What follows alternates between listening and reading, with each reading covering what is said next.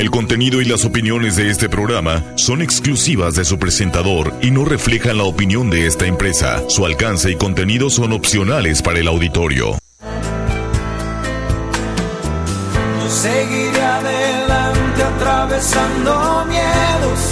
Sabe Dios que nunca es tarde para volver a empezar, volver a empezar que aún no termina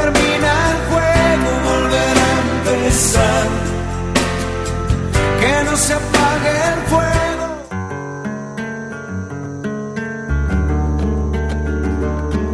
Me dijo mi abuelo, en lugar de maldecir la oscuridad, prende una vela y agregaba, una sola vela encendida acaba con mil años de oscuridad. Hayas vivido lo que hayas vivido, estés viviendo lo que estés viviendo, piensa. Esto es solo el comienzo. Ser fiel por deber es una aberración. Ser fiel porque se ama es una realización. El cuerpo donde nuestra mente habita tiene una manera especial de pensar sin palabras. Nuestras manos, sin que nos demos cuenta, perciben la historia de todo lo que tocan. ¿Para qué sirve meditar? para darte cuenta de que no eres lo que crees ser, sino que eres lo que crees no ser. Esta solo es una ínfima cantidad de frases de las tantas que publica Alejandro Jorodowski en su Twitter desde hace mucho tiempo. Veo dos maneras de ver las cosas. Una de ellas nos llevará a una lectura rápida de cada una de estas tantas frases que publica y decir, ah, mira qué cool, qué bonito, qué lindo lo que escribe Jorodowski. La otra forma de verlas es abriendo grande los ojos luego de la primera lectura, releer y pensar, puff, parece que le escribió para mí en este día. En ese punto, Alejandro Jorodowski habrá conseguido el objetivo de impactar al menos una vida y hacerla reflexionar. En una de las tantas lecturas, noté que retuiteaba bastante a otra persona. Esta persona es Anchor Inclán, a quien le dedico unas palabras. Él escribe, mi buen amigo Anchor Inclán es un auténtico buscador de la verdad. Sus terapias transpersonales van de la mente al corazón y del corazón a la mente. Y lo firma Alejandro Jorodowski, artista, psicomago y mentor de Anchor. Anchor, hablando, me cuenta. Nací un martes 13 de enero de 1981. Un bonito día para nacer en este mundo de creencias y supersticiones. Un día ligado a la mala suerte y para mí es el mejor día, un día que va a contracorriente de todas las creencias sociales. Una vez le pregunté de pequeño a mi mamá que por qué ese día, el martes 13, decían que era de mala suerte. A lo que su mamá contestó, el martes 13 es un regalo porque naciste tú. Y desde entonces empecé a tomar conciencia de cómo a veces nos dejamos arrastrar por opiniones de la sociedad y nos montamos nuestras películas y nos metemos nosotros mismos en papeles de víctimas. Viva el martes 13, dice Ancor. Para pensar, ¿no? ¿Cuántas son las limitantes que tenemos nosotros para encontrar la autenticidad en nuestras vidas y ser quienes somos?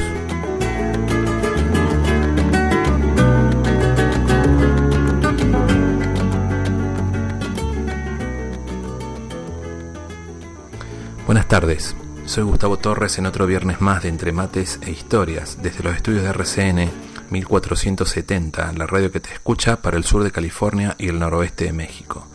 También salimos por FM Latidos en la ciudad de Rosario, Argentina. Este programa lo vas a poder ver en Facebook, Gustavo Torres Diagonal Historias. Y eh, va a quedar a partir del lunes en Spotify como Gustavo Torres-Historias. Hoy llegamos a ustedes gracias a BitCenter, donde las empresas y los freelancers tienen un espacio para crecer en la innovación mexicana. Su Facebook es BitCenter México. Adent Art, que te ofrece una excelente oportunidad para lucir una mejor sonrisa. Puedes sacar cita al 664-477-1813. al Hospital para Perros y Gatos del Dr. Ackerman. Son especialistas en todo lo que es medicina y atención para tus mascotas. El Facebook es Hospital para Perros y Gatos y el teléfono es 664-683-7932. Hotel Boutique Hacienda El Capricho, una experiencia única entre las montañas de la Baja. Lo encontrás en Facebook como Hacienda El Capricho. Agugacom, estés donde estés, vayas donde vayas, todos conectados. Internet fijo y telefonía celular totalmente prepago tiene una amplia gama de equipos celulares con financiación propia y están en Boulevard de Azordas 4001. El teléfono es 664-665-8080 y su Facebook es Gugacom Pacífico. Carnicería Canales, todo lo que necesitas para un buen asado y para emprendimientos gastronómicos aquí en Baja California. Su Facebook es Carnicería Canales SASB y si estás pensando en a dónde ir a comprar algo para este fin de semana, están en calle Sexta, entre Madero y Negrete. Comida callejera argentina es el auténtico sabor de la cocina argenta aquí en Tijuana y alrededores. Las mejores empanadas, choripanes, chimichurris tienen atención especial para eventos. Su Facebook es Comida Callejera Argentina. Recuerda, Comida Callejera Argentina en Facebook. Taquería y restaurante Hipódromo, más de 45 años de tradición en esta ciudad. Taquizas en San Diego y Tijuana, puedes organizarlas llamando al 664 686 5275, su Facebook es Tacos Hipódromos y están ahí en Avenida Hipódromo, enfrente del hipódromo. Club Deportiva, Deportivo perdón, Chivas Río. Están todos los martes y jueves a partir de las 5 y media de la tarde en el CREA, frente a la CFE, aquí en Zona Río. Chivas Río, creando sueños. No dejes de ir y llevar a tus hijos.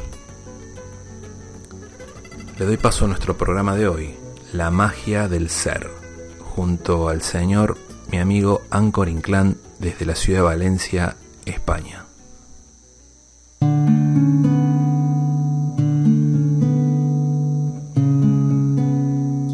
¿Cómo estás, Ancor? Buenas tardes. Hola, buenas tardes. Sobre todo agradecerte eh, permitirme este espacio en tu, en tu casa, por así decirlo, y agradecido de poder charlar un ratito contigo. El agradecido soy yo. Contanos un poquito. Hace un momento hablamos de que sigo tus redes y tenés muchos seguidores que empiezo a ver gente conocida de diferentes países eh, que tengo en España, Chile, México, Argentina. Contá un poquito. Perfecto, pues yo en el mundo de, las terapias, eh, de las consultas, empecé relativamente hace, hace poco. Sí que es verdad que el mundo de las redes sociales, el mundo de, de el buen hábito que, que adquirí de, Alejandro Jodorowsky a través de, pues de, poner frases, ¿no? Alejandro todos los días durante muchos años eh, pone 10 tweets diarios, ¿no?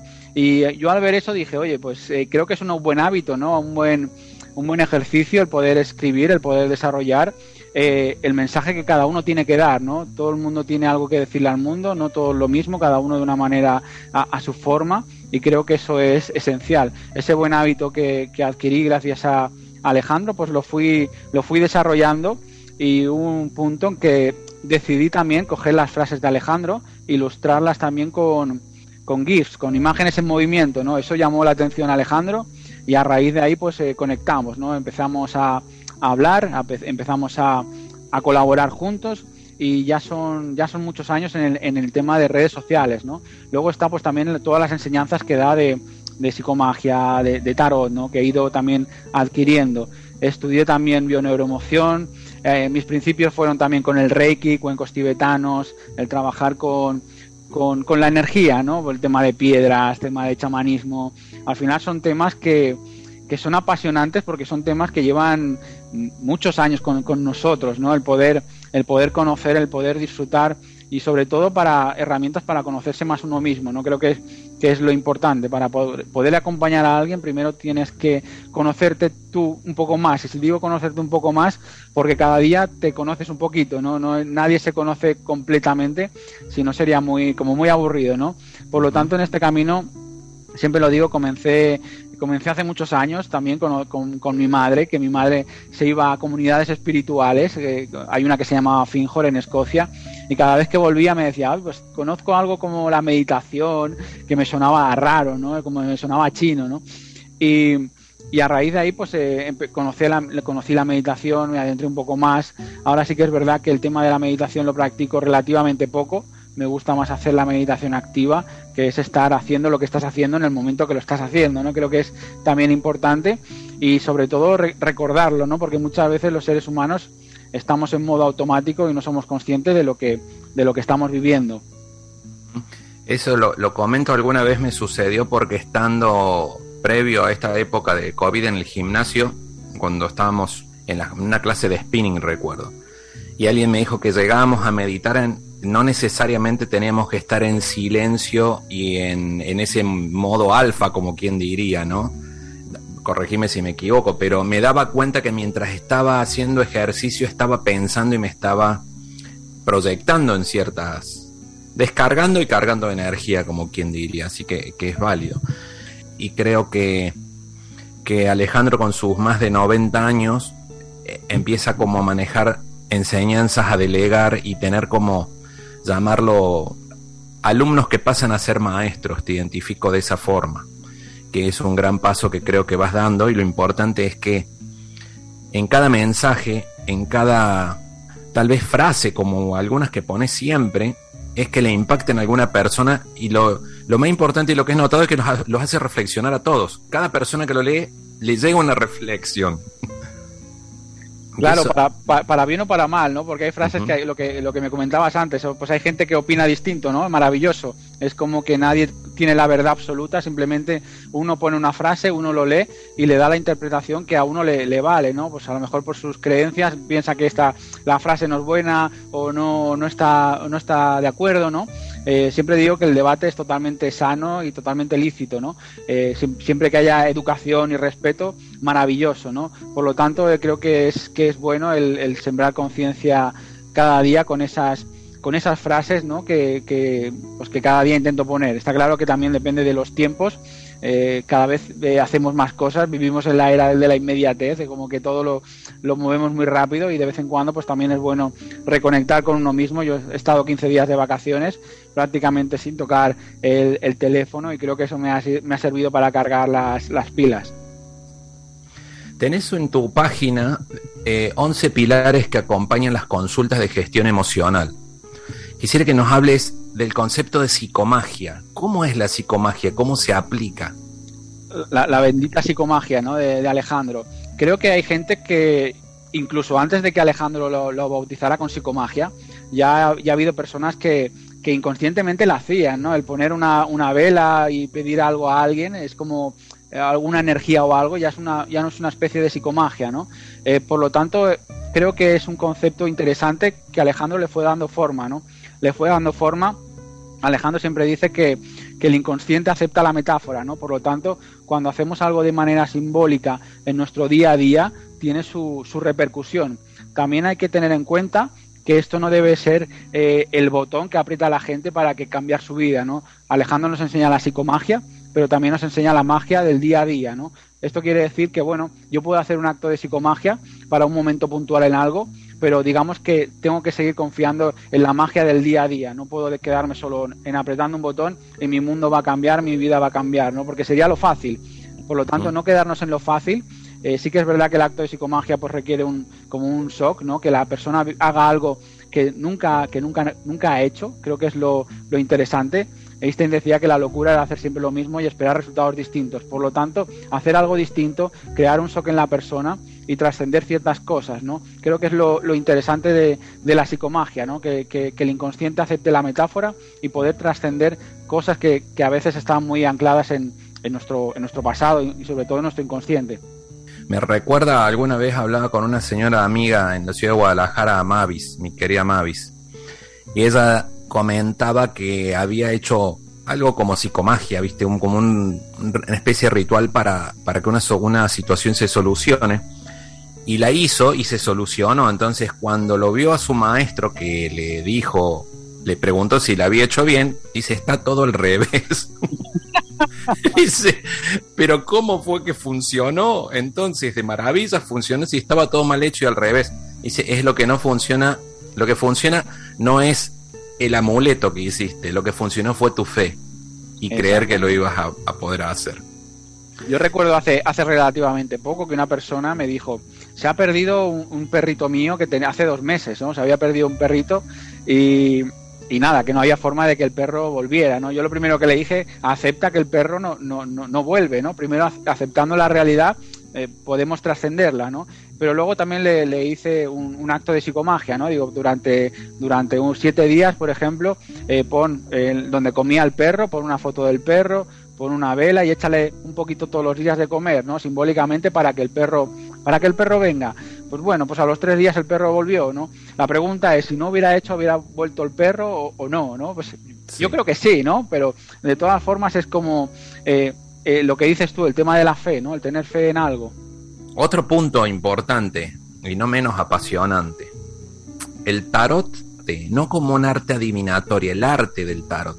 ¿Qué es? ¿Cómo se utiliza? ¿Cómo lo enseñan? Yo lo primero que diría a, todos los oyentes es que tienen la maravillosa oportunidad de conocer la escuela gratuita de tarot en la página de Jodorowsky, en el Facebook de Jodorowsky. Allí tienen un post eh, fijado con toda la información acerca de arcanos mayores y arcanos menores. ¿no? Es un, material eh, que se hace entretenido de ver eh, en forma de vídeos, en forma de, textos, de, imágenes. ¿no?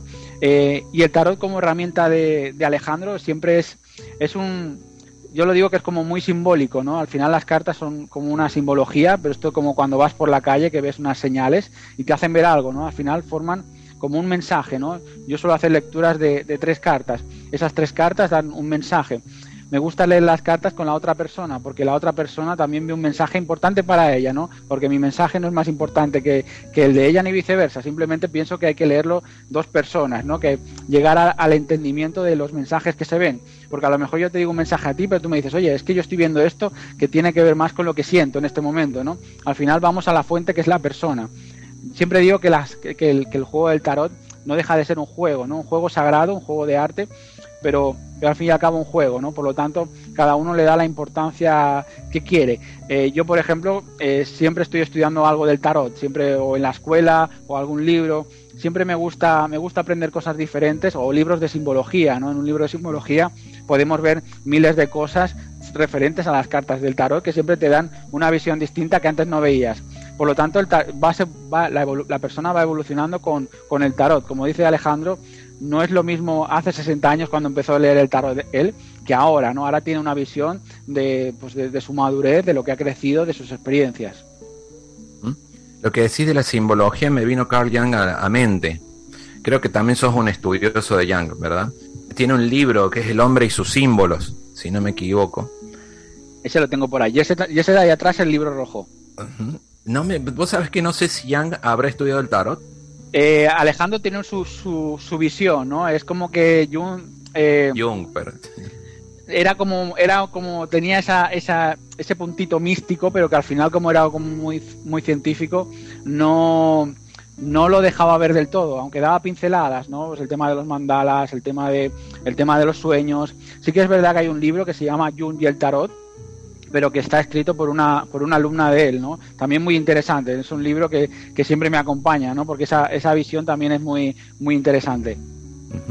La gente cuando busca acompañamiento con, con, con Anchor, te empieza a buscar, yo me imagino que llega como en un momento de, más allá que de búsquedas, alguno en un momento de desesperación, ¿no?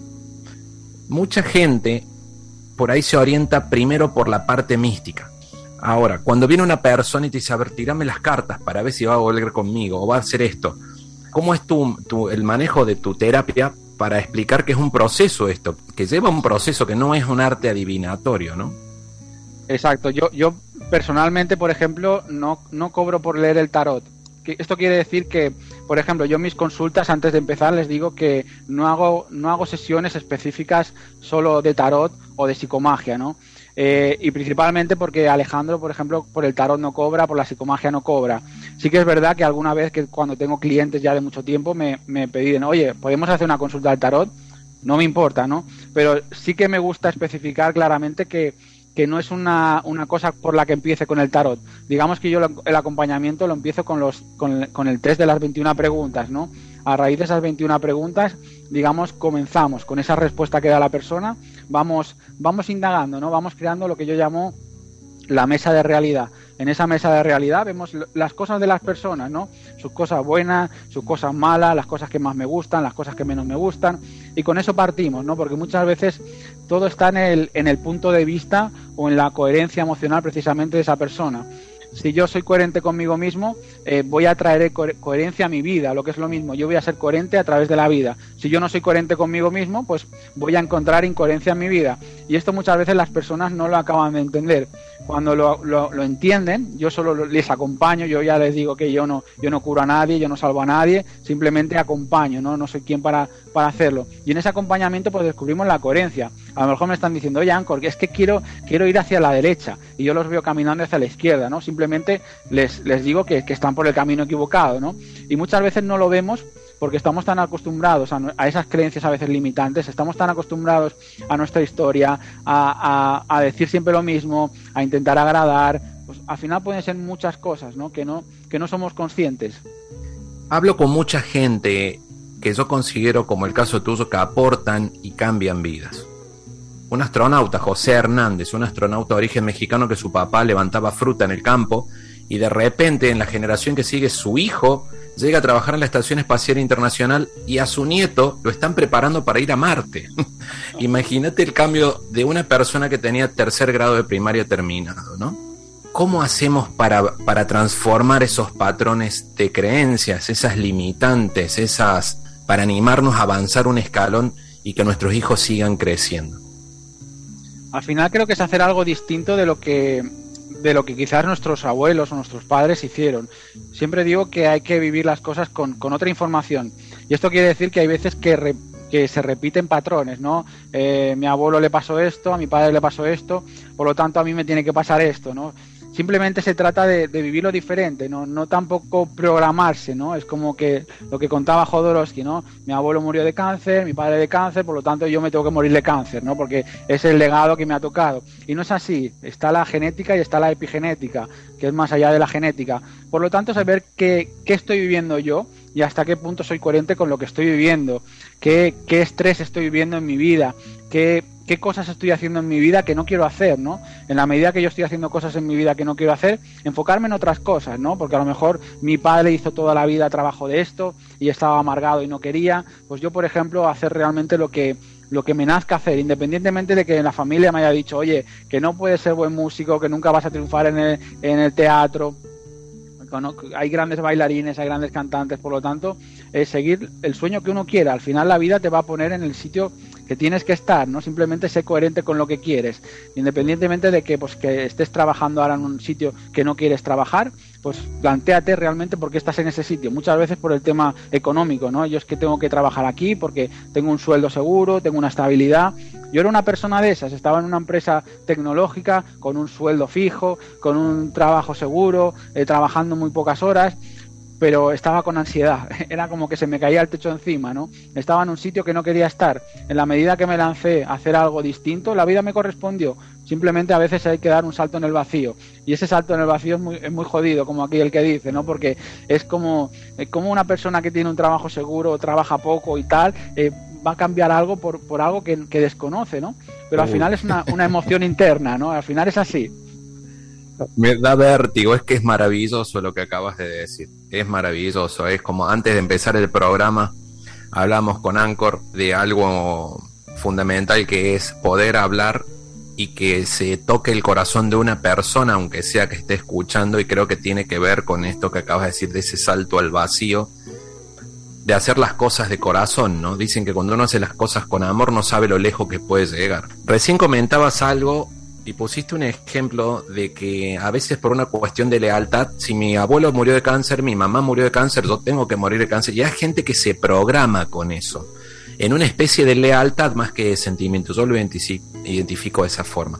¿Qué le sugerís a esa persona que está, ya se está programando por lealtad a seguir la vida de sus ancestros?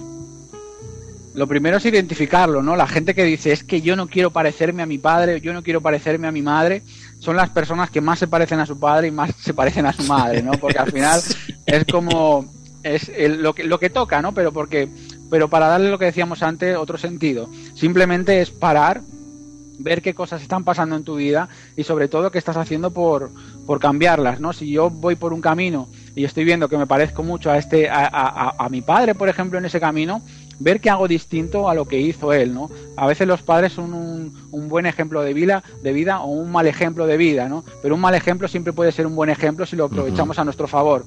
Por lo tanto, es qué hacía papá, qué hacía mamá, qué estoy haciendo yo, ¿no? Sin entrar en juicios de papá, sin entrar en juicios de mamá, porque eso también es importante, ¿no? Hay una frase de, creo que es bíblica, que dice que el, que el juicio final es el final de los juicios. Por lo tanto, es ver hasta qué punto juzgo a los demás, me juzgo a mí mismo y me hago responsable de mi vida. En el momento que me hago responsable de mi vida, puedo dirigirla más. En el momento que eh, voy de manera automática, sigo siendo ese robotito, sigo siendo esa, esa persona que me dijeron que era de pequeño, de lo que tenía que hacer, pues nunca cojo las riendas de mi vida, ¿no? Y en la medida que cojo las riendas de mi vida, pues van a pasar cosas buenas, van a pasar cosas malas, porque es como la vida, al fin y al cabo siempre tienen que pasar cosas, pero siempre utilizarlas a nuestro favor, ¿no? Yo tengo tatuado en el brazo una frase de Alejandro que dice que todo es para bien, ¿no? esa frase de Alejandro la, eh, dijo a, raíz de que, de que su hijo falleciera, ¿no? De una sobredosis. Alejandro dijo que bueno, que todo lo que no le pudo dar a su hijo en ese momento, lo está dando a la humanidad, ¿no? Ya que no le pude dar todo esto, pues lo, invierto en, en, toda la humanidad. Yo creo que es maravilloso, ¿no? El, el, el, coger una situación mala y el poder transformarla en un bien para la humanidad, ¿no? Eh, creo que es que maravilloso. Por eso siempre la llevo en el brazo porque siempre me recuerda cuando pasa algo malo que todo tiene un porqué y un para qué. Creo que de eso lo aprendemos cuando empezamos a juzgar. Te das cuenta que la vida te va a poner un cachetazo a la vuelta de la esquina para que aprendas y viviendo lo mismo que criticabas antes. Creo que es maravilloso por eso. sí. Hablas en una parte dentro del, de los 11 pilares del poder del humor. ¿Qué importancia tiene el humor en, todo este proceso de sanación? Yo creo que las personas que tienen sentido del humor son personas que gestionan mejor sus emociones, ¿no? Eh, a veces le quitan hierro al asunto o lo viven de manera distinta, ¿no? Tampoco hay que tener un exceso, ¿no? Porque cuando estás jodido es como no puedes estar riendo, ¿no? Sería una algo contrario a, lo que tú eres. Pero sí un poco el ver las cosas o el quitarle poder a ciertas cosas que, que nuestro día a día, pues a veces nos, nos, nos marcan mucho, ¿no? Yo siempre digo que hay que tener en el móvil algunos vídeos que te, que te suban a veces la, la moral. y hay vídeos que los veo 70 veces y las 70 veces me río, ¿no? También es verdad que a, que a veces hay que dejar al cuerpo, oye, si estoy triste, pues disfrutar de esa tristeza porque esa tristeza también tiene un mensaje que darme, ¿no? Es algo que, que está ahí, ¿no? Eh, yo soy una persona que le encanta que le encanta el sentido del humor, que le encanta que le encanta hacer el tonto, soy de los que se ponen en el espejo y, y por la mañana de vez en cuando pues me divierto conmigo mismo creo que es totalmente sano y creo que es totalmente saludable, ¿no? El sentido del humor es el sentido de la vida. ¿Cuál es la frase que más te gusta? O, si, si, podemos reflexionar sobre tres frases que, que te hayan marcado. Eh, hay una de Carl Gustav Jung que dice que aquellos que no aprenden nada de los hechos desagradables de su vida fuerzan a la conciencia cósmica a que se lo repita una y otra vez lo que niegas te somete, lo que aceptas te transforma. Es un poco lo que hemos hablado antes, ¿no? Otra frase que me gusta mucho de Alejandro es eh, eh, los pájaros que nacen en jaulas piensan que volar es una enfermedad, ¿no? Que también es, es interesante también por, por, el tema de, eh, de las creencias. Y así otra frase más cercana la de, la de todos para bien que llevo en el brazo siempre, siempre me, ha, me ha gustado, pero hay una frase también de, de Einstein que dice, eh, si no te gusta el mundo que ves, que sepas que no lo puedes cambiar, pero si cambias tu manera de ver el mundo, tu universo cambiará. Son tres frases que, que me acompañan siempre, que llevo muy grabadas a fuego y que, y que recomiendo a la gente siempre tenerlas a mano. Te escucho y seguramente alguien debe estar pensando qué bonita la frase, pero qué difícil, que es siempre lo mismo, que a lo mejor uno lo va escuchando permanentemente, ¿no? Ah. En algún momento hablaba con, con una invitada, Bárbara Anderson, muy linda Bárbara, y ella comentó en un momento que ella le llaman la epopeya aristotélica, el momento donde la vida te cambia. Todos tenemos un momento de la epopeya aristotélica, donde te cambia para bien o te cambia para mal. Cuando te cambia y te lleva a una situación límite, todas estas frases empiezan a servirnos y empezamos a buscarle el sentido y aplicarlas. ¿Cuál fue tu epopeya aristotélica, Ancor?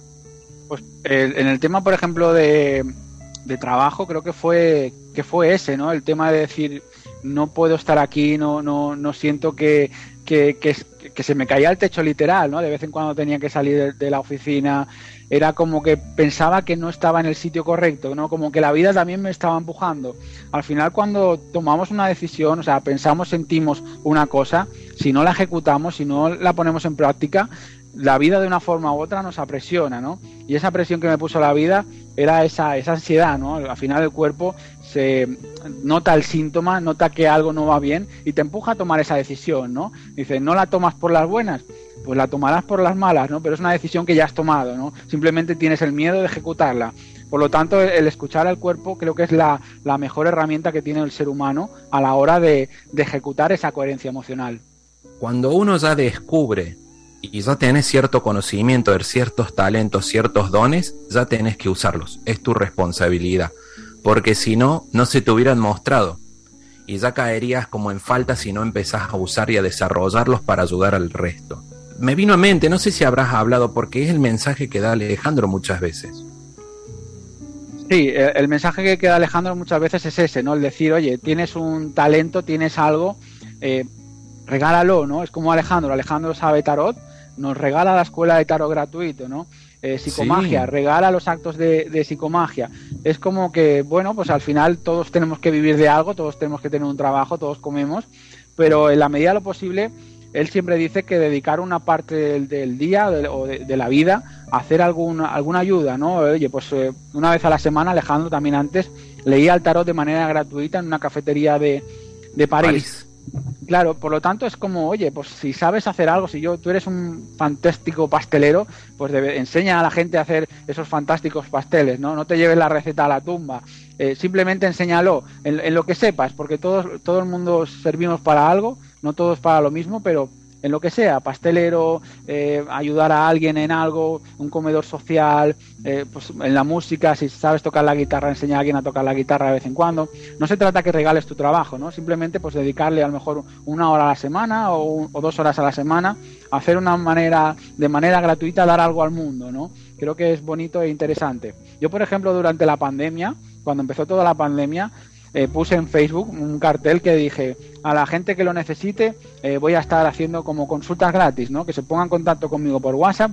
Pues tú imagínate los mensajes que recibí. Era imposible estar una hora con cada uno, pero en la medida de lo posible, pues cinco minutos con cada uno, un audio, mandar un mensaje acompañando a la persona o simplemente escuchando a la persona creo que eran momentos delicados, eran momentos confusos y, fue bonito. Yo, y yo aprendí creo que más que ellos, ¿no? Porque cada persona te enseñaba un punto de vista distinto de cómo lo estaba viviendo y, a mí se me ponía la piel de gallina, ¿no? Porque aprendía de todos.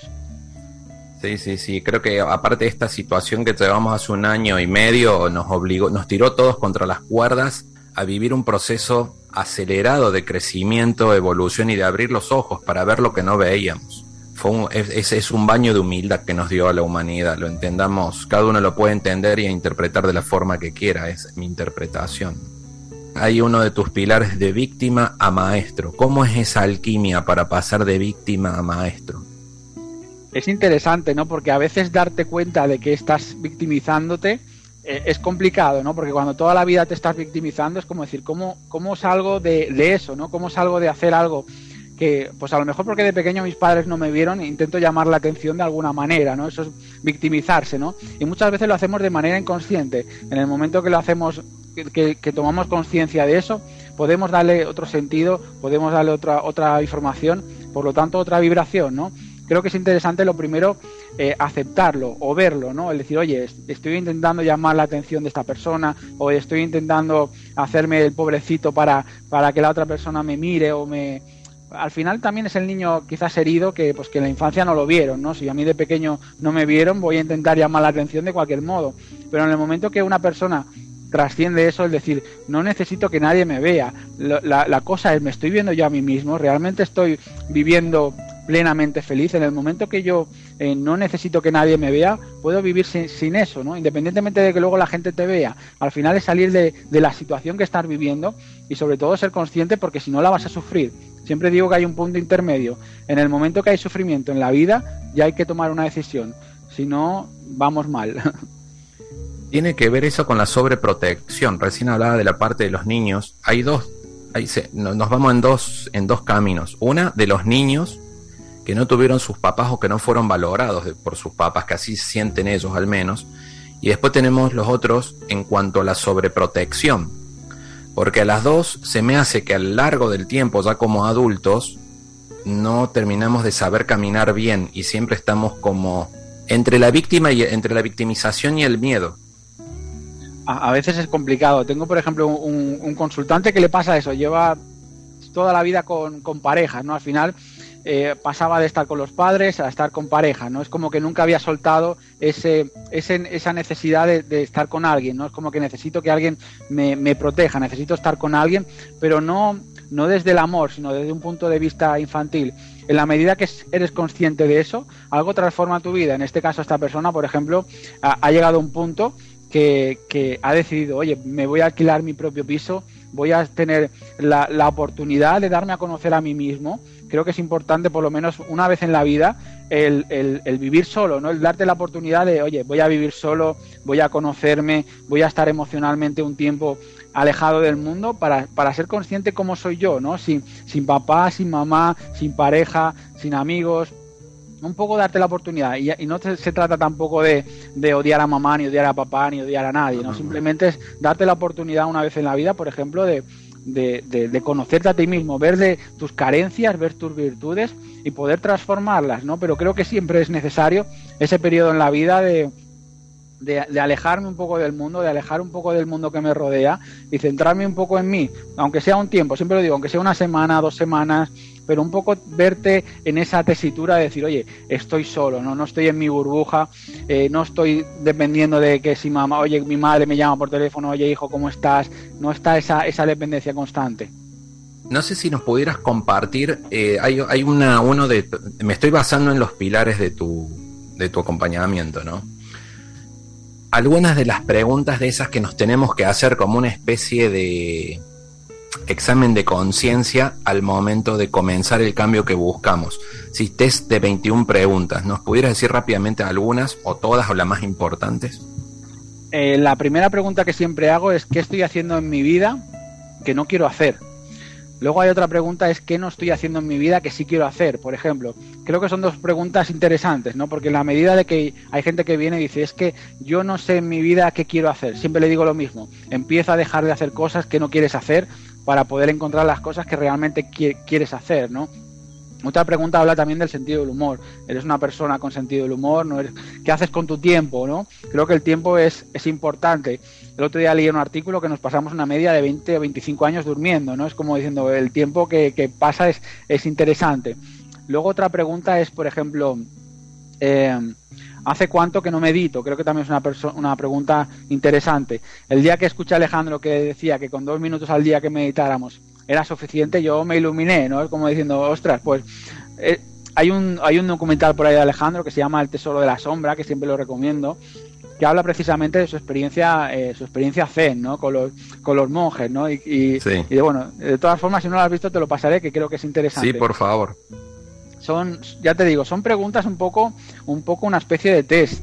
Eh, hay personas que ya solo respondiendo las preguntas a sí mismas en su casa, porque yo les paso las preguntas, ellos las responden en su casa y luego me lo pasan me dicen, ostras, pues me he dado cuenta de esto que no era consciente de esto todavía, hasta que lo he escrito, ¿no? Por eso me gusta que, que lo escriban. Y es una especie de test, ya te digo, que para que cada seis meses, cada año, eh, lo hagan en su casa y se den una oportunidad pues de, ver cómo se sienten y cómo están, independientemente del acompañamiento o no. Creo que es interesante de vez en cuando el, el, darte la oportunidad de ver cómo está tu vida, ¿no? Porque muchas veces, como vamos tan rápido, estamos sin parar, es que, oye, pues al final siempre hay algo que se nos escapa, ¿no? Pues sentarnos, vernos, oye, ¿qué está pasando esto? ¿Qué hago con esto? ¿Cómo lo gestiono? Y creo que eso es lo importante, ¿no?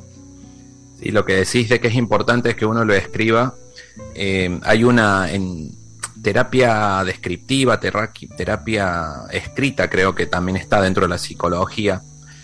Ancor, ¿se puede tirar este el tarot a un a qué se le puede tirar el tarot, por ejemplo?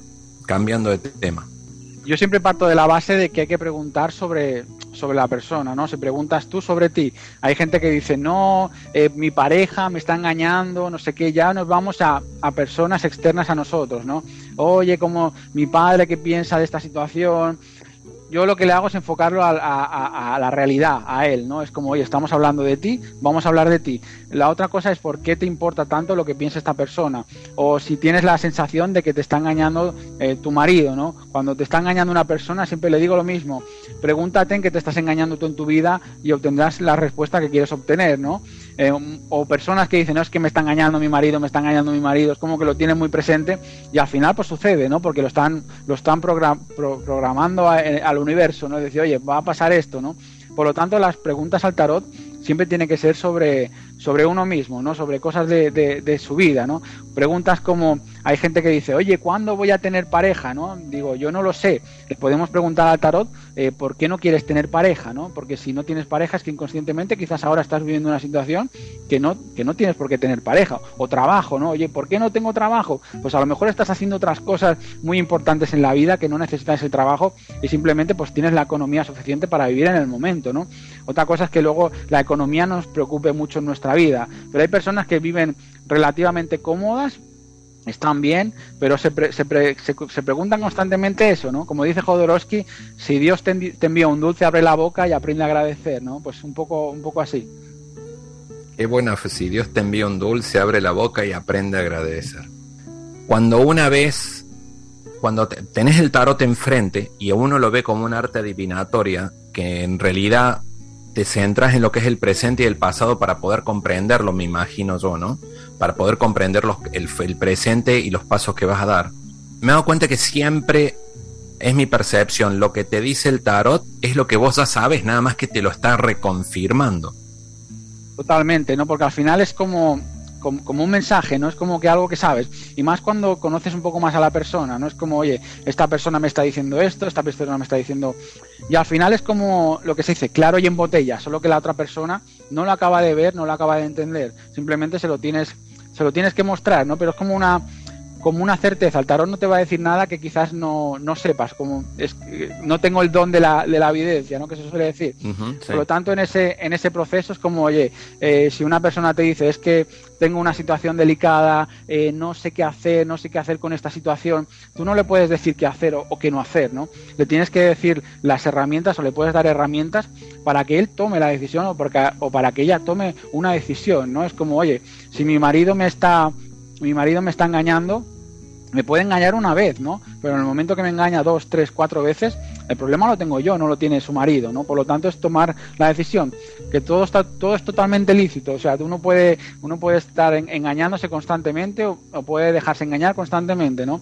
Pero tiene que saber, ¿no? Es como, en la medida que yo sufro ese engaño, pues tomar una decisión, ¿no? Pero no le puedes decir, oye, deja a esta persona, es que debes de hacer esto, ¿no? Cuando le dices a una persona lo que tiene que hacer, también la estás castrando, ¿no? La estás también eh, coaccionando en cierta manera y creo que eso no es, ningún terapeuta lo, lo debe hacer, ¿no? Porque en el fondo hay que darle herramientas para volar a la persona y no para no, no que busque a papá o mamá en el terapeuta.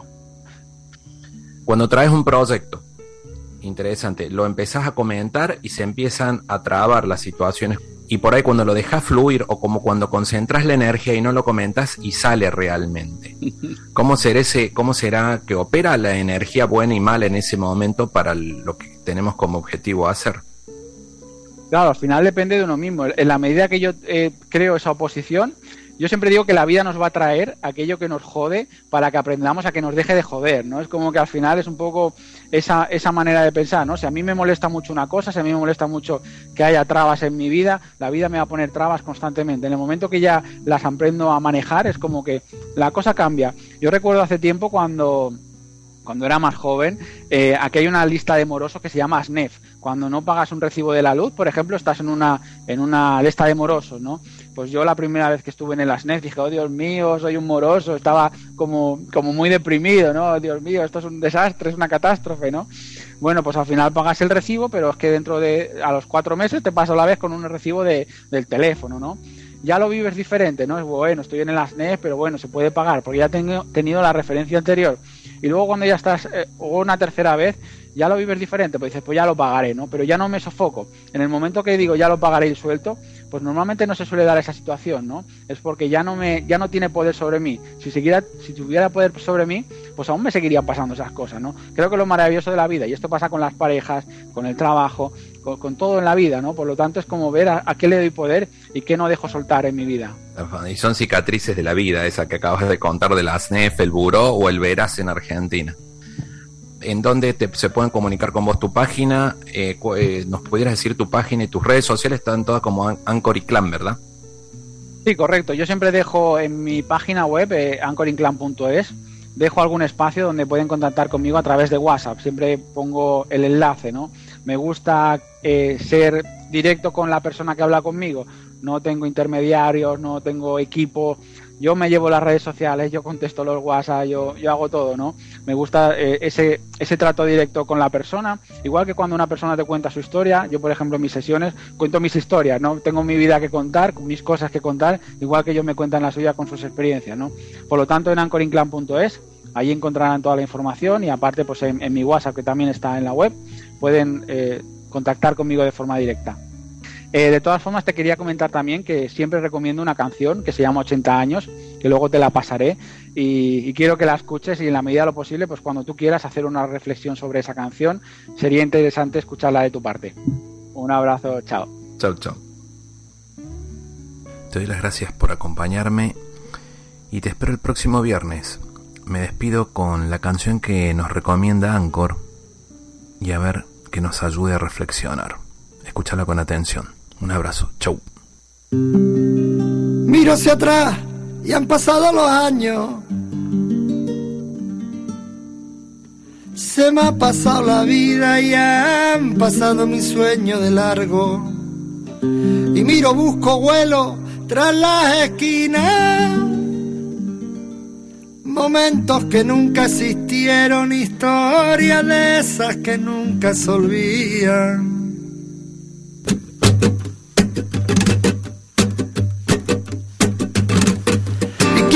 Tuviera para vivirlo otros 80 años.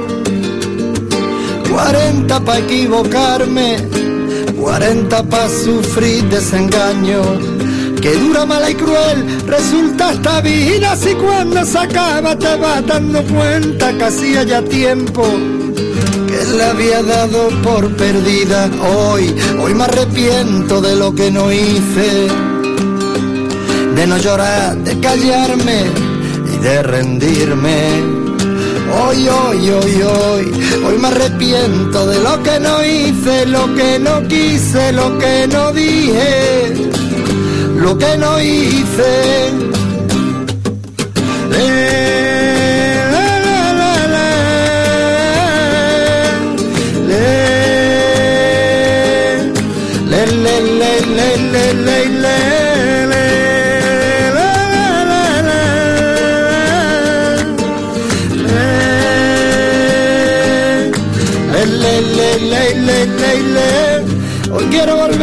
hacia atrás, más no puedo. Pararon los besos que os debo, pasé, más payaso, pasé menos cuerdo. Que dura, mala y cruel resulta esta vida si cuando se acaba te vas dando cuenta que hacía ya tiempo que la había dado por perdida hoy. Hoy me arrepiento de lo que no hice de no llorar, de callarme de rendirme. Hoy, hoy, hoy, hoy, hoy me arrepiento de lo que no hice, lo que no quise, lo que no dije, lo que no hice. Quiero que lo sepan todas las personas. Y voy a gritarlo, yo no voy a esconderme, que sepa la gente que la vida es corta, que vuelan los años, que empieza el martirio y al darse uno cuenta que se han escapado. Momentos, historia, vivencia, delito, que nunca sufriste, que nunca pagaste, por eso te duelen, por eso hoy, hoy me arrepiento de lo que no hice, de no llorar, de callarme de rendirme. Hoy, hoy, hoy, hoy, hoy me arrepiento de lo que no hice, lo que no quise, lo que no dije, lo que no hice.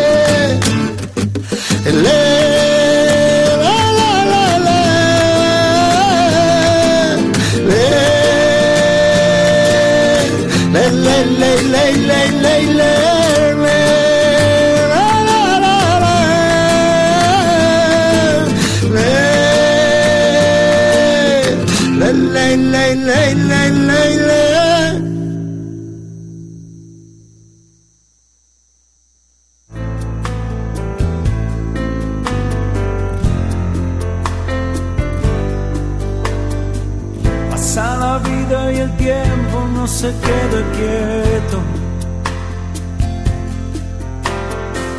Llegó el silencio y el frío con la soledad. ¿Qué lugar anidaré mis sueños nuevos?